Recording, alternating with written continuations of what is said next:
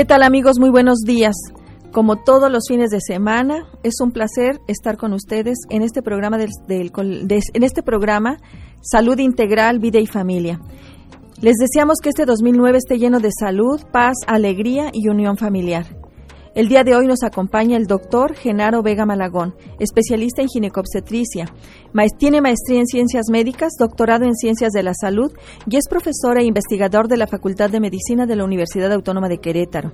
Doctor Genaro Vega, muchísimas gracias por estar aquí con nosotros. Muchas gracias, doctora Quintanilla. Eh, también eh, le hago extensiva a tu teleauditorio las felicitaciones y los mejores deseos para este año. Muchas gracias, doctor. Pues amigos, el día de hoy vamos a hablar con el doctor Genaro Vega con un tema súper interesante, climaterio. Créanme que es una etapa de la vida en el que hay muchos mitos pero también tenemos mucho que hacer las mujeres. Doctor, cuando hablamos de climaterio en muchas ocasiones se relaciona con un estado de enfermedad patológico y con muchas molestias y mucho sufrimiento para las mujeres. ¿Qué de cierto hay de todo esto, doctor? Bueno, mire, eh, doctora, primero hay que, hay, hay que definir lo que es el climaterio. Como bien dice usted, es una etapa de la vida en la mujer, una etapa normal el climaterio es el, semejante a la adolescencia, es una etapa. En la adolescencia es la entrada de la mujer a la etapa reproductiva y el climaterio es la etapa de la vida donde ya termina la etapa reproductiva. Y el climaterio como tal es, es, eh, es una etapa, pero además hay síndrome climatérico. Mucha gente confunde climaterio con síndrome climatérico.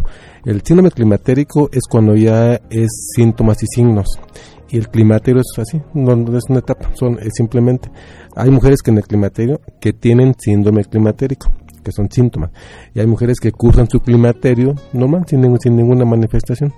¿Y de qué depende esto, doctor? Son muchos factores.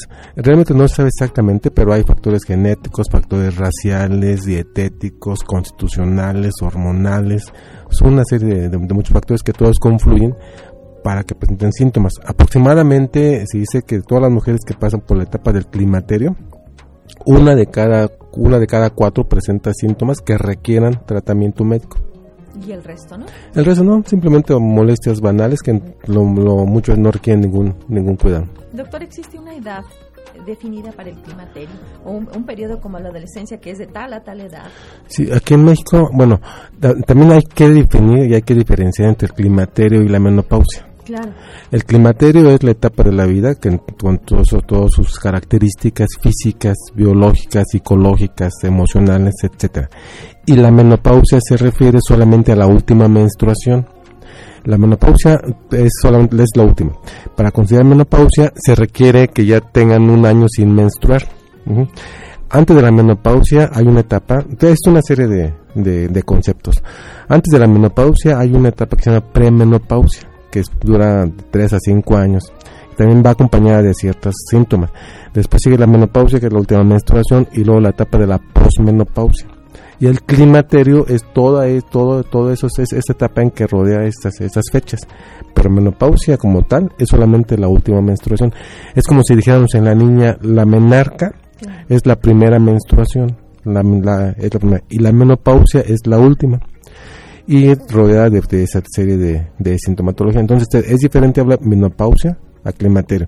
En la posmenopausia es cuando se dan más los síntomas del climaterio, aunque también pueden comenzar desde la premenopausia y a iniciar con síntomas y síntomas. Entonces estaríamos diciendo que el climaterio abarca un gran, una gran etapa de la vida de la mujer. Exactamente, desde la premenopausia. tener este, datos de climaterio. Sí, pero no es lo frecuente. Lo frecuente no es alrededor. Ah, y volviendo a la pregunta, la edad. Aquí en México la etapa de la menopausia, de la, menopausia es alrededor de los 49 años. Y está influenciada en qué, en qué edad se presenta, porque algunas mujeres tienen su menopausia más tempranamente o más tardíamente, está más bien determinada genéticamente otros factores de menor peso como el tabaquismo, la obesidad, etcétera, también, pero principalmente es, es genético. Doctor, ¿y cuáles serían las manifestaciones del climaterio?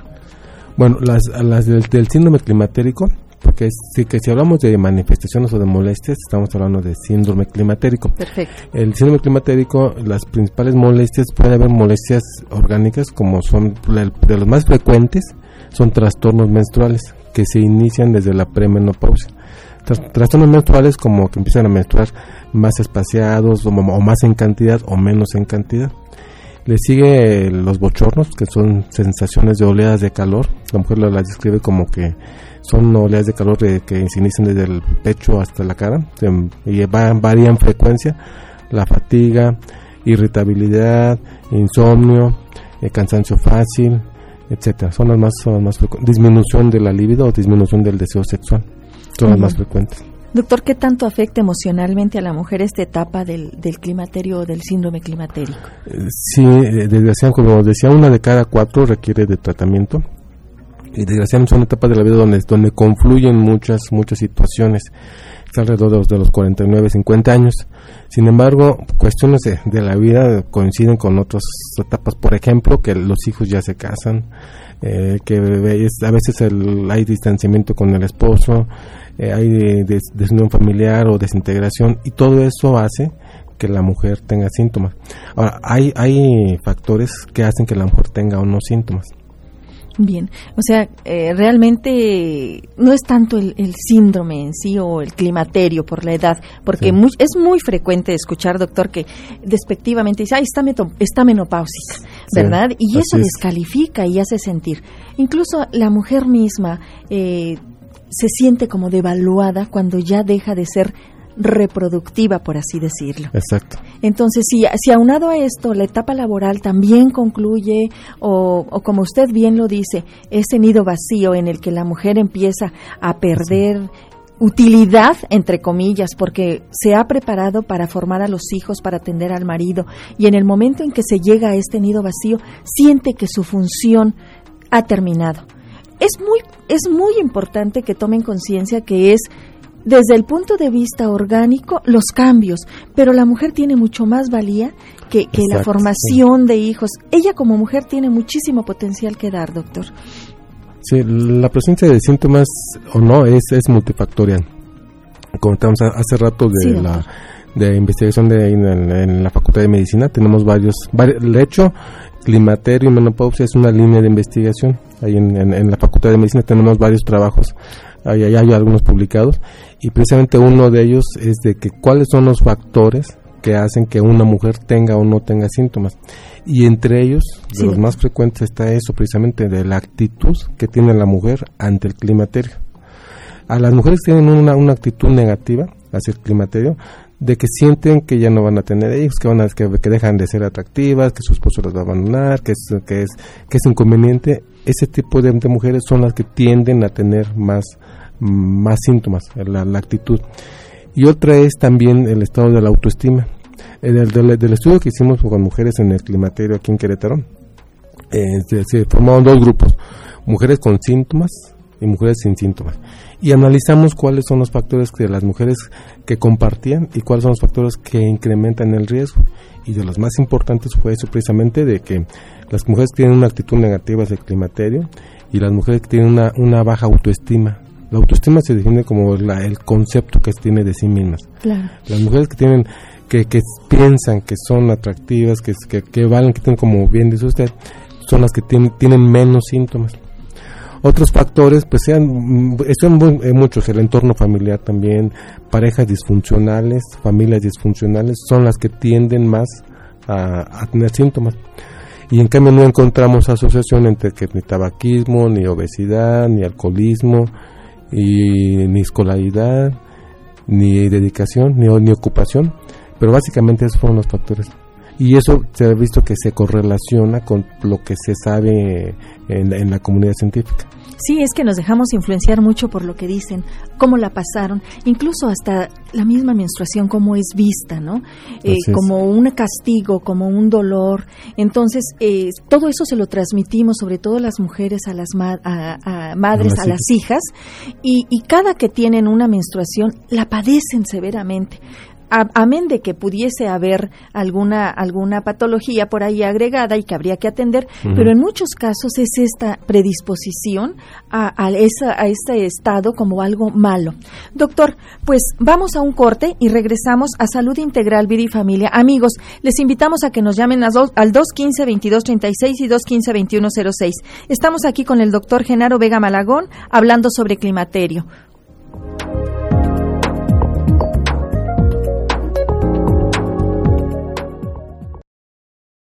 Bien amigos, gracias por continuar con nosotros. No olviden que pueden consultar la página del programa y escuchar las veces que ustedes gusten esta y nuestras entrevistas anteriores. Nuestra página es www.saludintegralvideyfamilia.com. Estamos hablando sobre síndrome climatérico y climaterio. Doctor Genaro, nos preguntan en dónde pueden consultarlo, en qué teléfono y dónde está ubicado su consultorio. Eh, bueno, estoy en, en, las mañanas estoy en la Facultad de Medicina, estoy como profesor investigador. Y en las tardes estoy en el Hospital San José, en el tercer piso. ¿Algún teléfono? El teléfono es el 215-4426. Nuevamente, si fuera tan amable. Sí, es el 215-4426. Bien, amigos, si tienen alguna, alguna duda, algún comentario, alguna alguna consulta, bueno, pues pueden llamar a estos teléfonos para que el doctor Genaro Vega Malagón les atienda. Doctor. Sí. Ah, nos decía que hay investigaciones y que tienen artículos publicados sobre, eh, sobre climaterio y menopausia. ¿Algo más que quiera comentarnos, doctor? Pues principalmente los, factores que son, eh, son esos, cuales ah, también de los causas más frecuentes, los síntomas más frecuentes, el que se encontró aquí fue la, la, fatiga fácil y disminución de la libido. Esta es también otra, otra línea de investigación, pero también por qué algunas mujeres tienen alteraciones sexuales durante el climaterio y, y por qué otras no. ¿Cuáles son los factores? está esa, está lo que como lo que comentamos sobre el cáncer de mama. ¿Cuáles son los factores que hacen que una mujer en Querétaro tenga más más cáncer de mama? ¿Cuáles son los factores que hace que la mujer no acuda con el médico para revisión de, cáncer de mama. Doctora, a mí sí me gustaría que nos comentaras qué importante es que la mujer, así como, como decías, doctor, el, en las alteraciones menstruales, que pueden ser más, en mayor cantidad, más frecuencia, no se queden con la idea de que es algo normal que en algunas sí puede ser parte, pero que en muchas otras también nos podría estar hablando de, alguna patología, como cuál, doctor. Sí, bueno, sí es, es importante que, la mujer acuda regularmente con el médico, pero específicamente después de los 35, 40 años tiene que acudir por lo menos, por lo menos una vez al año. Entre sus revisiones está el, el, el Papa Nicolau, la revisión mamaria, pero sí es importante aclarar que, el hecho de que la mujer tenga, eh, que esté en la etapa de la premenopausia y tenga trastornos menstruales no implica que esas alteraciones sean debidas al, al climaterio.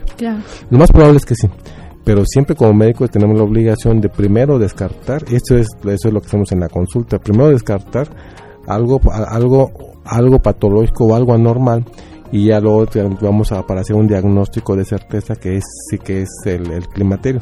¿Y eso tan anormal pudiera ser una miomatosis uterina? Pueden ser tumores en el, en el útero. Benignos o malignos, un cáncer cervicuterino, que si no se atienden y no se detecta oportunamente, bueno, pues está en riesgo su vida, doctor. Sí, hay, hay, hay tantas, afortunadamente la inmensa mayoría de, en esa etapa es debido al climaterio, que son, son simplemente los ovarios están dejando de funcionar paulatinamente y se manifiestan con eso pero hay una, una, un porcentaje donde son, son problemas más, más en serio. Entonces, tenemos que acudir para detectar que no va a ser alguna otra patología. Y lo mismo pasa con los otros, con los otros síntomas. Si va la mujer y que tiene irritabilidad o cambios emocionales, pensamos, no, pues es, que es el climaterio. No, pero hay que descartar, investigar si no se trata de algún otro problema un poco más serio, una depresión, por, por ejemplo, entonces, y que le estemos, que se estén enmascarando, que le estemos confundiendo con los síntomas propios del climaterio. Problemas a nivel de, de tiroides. De tiroides también, exactamente. ¿Verdad? Y que dicen, no es el climaterio y no, la, la, mujer ya tiene problemas ahí. Sí, precisamente por eso es importante que acudan con el médico para ver que, que todo sea debido al, a, la, a la etapa de la vida. Una pregunta que nos hacían era que a partir de qué edad una, una mujer debe acudir con el ginecólogo. Y habitualmente mm. acuden a partir de que están embarazadas. Y no. No, yo creo, yo creo que siempre cuando son, cuando están en, en adolescencia, y eso lo vemos en la práctica, afortunadamente cada vez hay más madres que llevan a sus hijas para revisión no implica revisión ginecológica, sino una, una revisión general.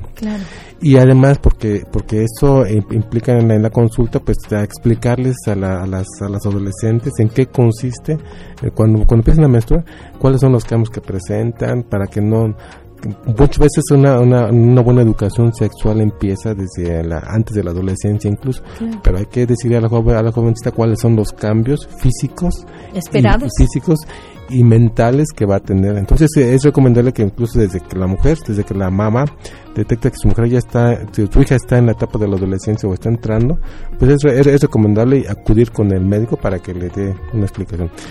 Durante la etapa reproductiva, también hablando de los 12 a los 45 años, también debe de acudir la mujer por lo menos una vez al año para mínimo su prueba su detección de Papa Perfecto, doctor. Doctor, ¿y cómo se diagnostica el climaterio? ¿Hay que hacer exámenes o el síndrome climatérico hay que hacer examen o qué, recomienda usted? Bueno, lo, que comentaba de las de la revisión, estaba hablando de que una una vez por año mínimo de la etapa reproductiva, pero después de los 45 años o 40 años eh, se impone que vayan más frecuentemente con el médico porque es cuando la edad aumenta el riesgo para cierto tipo de patologías como, como decíamos el cáncer de mama o el cáncer cervicouterino que es la principal causa de muerte en la mujer. En respecto a, los síntomas o cómo se diagnostica, el diagnóstico del clima, del síndrome climatérico es básicamente clínico. O sea, por las manifestaciones. Por las manifestaciones, los síntomas.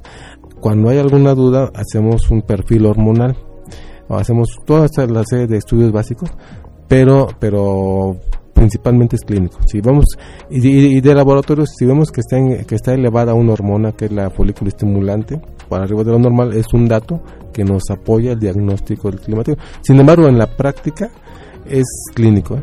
Perfecto. Doctor, ¿en qué consiste el tratamiento? Bueno, el tratamiento también es multidisciplinario.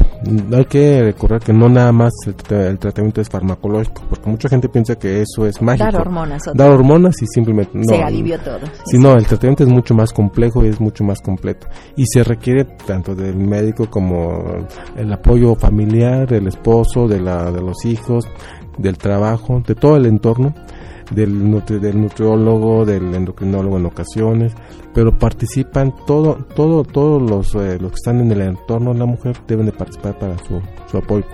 En el manejo farmacológico, pues si vemos que que la causa es una deficiencia hormonal, que, que los ovarios están dejando de producir hormonas y los, el síndrome de climatérico no es otra cosa más que simplemente se está acostumbrando a, tener eh, a no tener hormonas.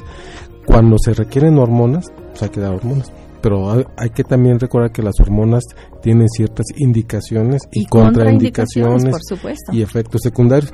Entonces no es nada más de dar tratamiento así, de que tiene síntomas, ah, pues te, doy hormonas. No, no, hay que hacer todo un estudio integral de la paciente y determinar quiénes sí requieren tratamiento y no, no abusar. Desgraciadamente la mercadotecnia a nivel mundial hace, hace, está induciendo a la población y a los médicos que recetemos estrógenos, que recetemos o que haya automedicación. Exactamente. Pero, pero esos son, hay, hay, son intereses multimillonarios los que se manejan alrededor de esto, que la tendencia es a usar indiscriminadamente los hormonas pero no, hay que tener mucho cuidado, mucha precaución, porque tienen sus efectos secundarios. Entonces, solamente, ¿quiénes, porque esta es una buena pregunta que, que siempre dicen, ¿quiénes van a recibir tratamiento para el climaterio? La respuesta es solamente aquellas que lo necesiten. Bien, y solamente aquellas que tengan eh, manifestaciones, que tengan ese síndrome climatérico. Porque podríamos estar hablando, como dice usted, la, mayoría no tiene datos, está, la pasa pues a gusto con algunos cambios. Eh, a ellas no hay que dar. No, no solamente pero no da tratamiento farmacológico. Pero el tratamiento eh, es, eh, extra farmacológico, eso sí debe ser el manejo, más, más que tratamiento es el manejo. Terapia ocupacional, el ejercicio, una vida sana, no, fumar o, lo mínimo, alcohol lo mínimo pero básicamente el ejercicio y una buena una dieta adecuada en calidad y cantidad esas son las recomendaciones y el tratamiento farmacológico solamente aquellas que tengan síntomas. Fíjese, doctor, que en muchas ocasiones nos llegan a consulta y nos dicen, doctora, ya tengo, ya tengo menopausia. Y menopausia, como usted bien lo dijo, después de un año del cese de la menstruación ya se, ya se le considera. Pero entonces dicen, deme mis estrógenos porque me voy a, me voy a subir de peso, voy a tener cáncer o voy a tener este osteoporosis. Mm. Entonces, realmente, como usted bien lo dice, hay que hacer un protocolo y una individual, individualización a cada paciente una no es igual a otra. Entonces, qué importante es que acudan con un profesional y en este caso, por ejemplo, con un ginecobstetra, que es el encargado de ver cómo está esta etapa de la mujer. Sí, ya después de una de un análisis individual es cuando se determina si requiere o no tratamiento. Ahora, el, tratamiento, la primera elección son son los estrógenos, son las hormonas pero hay otros sustitutos de estrógeno. En aquellas pacientes que no pueden utilizar hormonas por alguna razón, que tengan hematosis o antecedentes de cáncer de mama, cáncer de mama o que en alguna, no en ella, sino en, la, en línea directa en su mamá, en, sus hermanas, ¿verdad? Exactamente. Entonces, en estos casos hay que hay que vigilar muy bien. Y hay que hay que dar otro tratamiento no hormonal que tienen más o menos el resultado de los estrógenos, pero más bien va enfocado hacia ciertos síntomas. Por ejemplo, los fitoestrógenos que son de origen natural están más enfocados hacia los bochornos. Son, son, son muy efectivos y es una buena alternativa. Bien, no, pues esa, esa dentro de las alternativas es una oportunidad y es una opción. Doctor, ¿qué riesgos tiene la mujer que no toma estos hormonales? ¿Qué riesgos tiene realmente o, son mitos? Bueno, hay, hay algunas enfermedades que sí son, que están relacionadas con, con la falta de estrógeno, por ejemplo la, osteoporosis, que es la, la fragilidad de los huesos. Ese tiene, es una enfermedad que está relacionada con la deficiencia de estrógenos, pero más con otros factores como el factor genético. En algunas, aquellas mujeres que sí tienen antecedentes directos de osteoporosis, la mamá o la abuelita, o con otros factores, ahí a veces sí está indicado dar dosis pequeñas de, de hormonas pero bien vigilado, por supuesto, porque como usted bien lo dijo, aparte de que hay indicaciones, hay complicaciones y hay efectos secundarios indeseables del uso de hormonales que solo el médico, no el farmacéutico ni la amiga que te recomienda una que te recomienda unas pastillas es quien sabe qué efectos te puede, puedes tener. Sí, hay, que recordar que los estrógenos, bueno, es la hormona femenina por excelencia. Claro. Es una hormona que se está produciendo normalmente en la mujer y en la etapa de climático empieza a declinar su producción y que los estrógenos tienen efectos en prácticamente todo, el organismo. Entonces habrá que ver dónde se requieren y, solamente dar cuándo se requieren. Bien, doctor. Como siempre, eh, el tiempo es nuestro peor enemigo. No dudo que lo que hoy nos ha compartido doctor Genaro Vega Malagón le será de gran ayuda a nuestros escuchas. Como siempre, muchísimas gracias por su apoyo. Muchas gracias, gracias a ustedes y estamos para servirles. Gracias, doctor.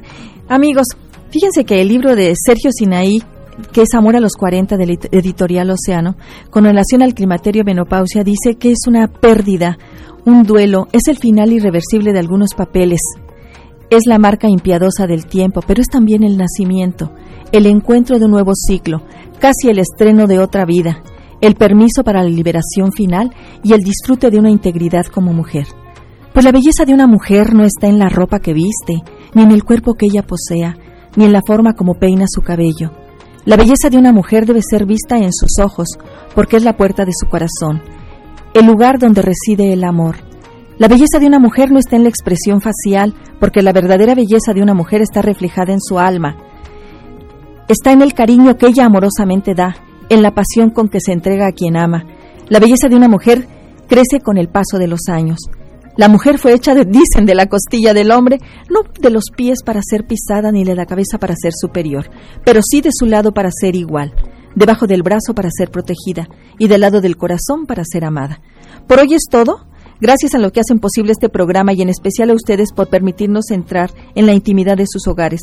Que Dios los llene de bendiciones a ustedes y a sus seres queridos en este 2009. Yo soy la doctora Irma Quintanilla González. Los espero, si Dios me lo permite, la próxima semana en esta su estación amiga XEJX 1250 de AM de nueve y media a 10 de la mañana.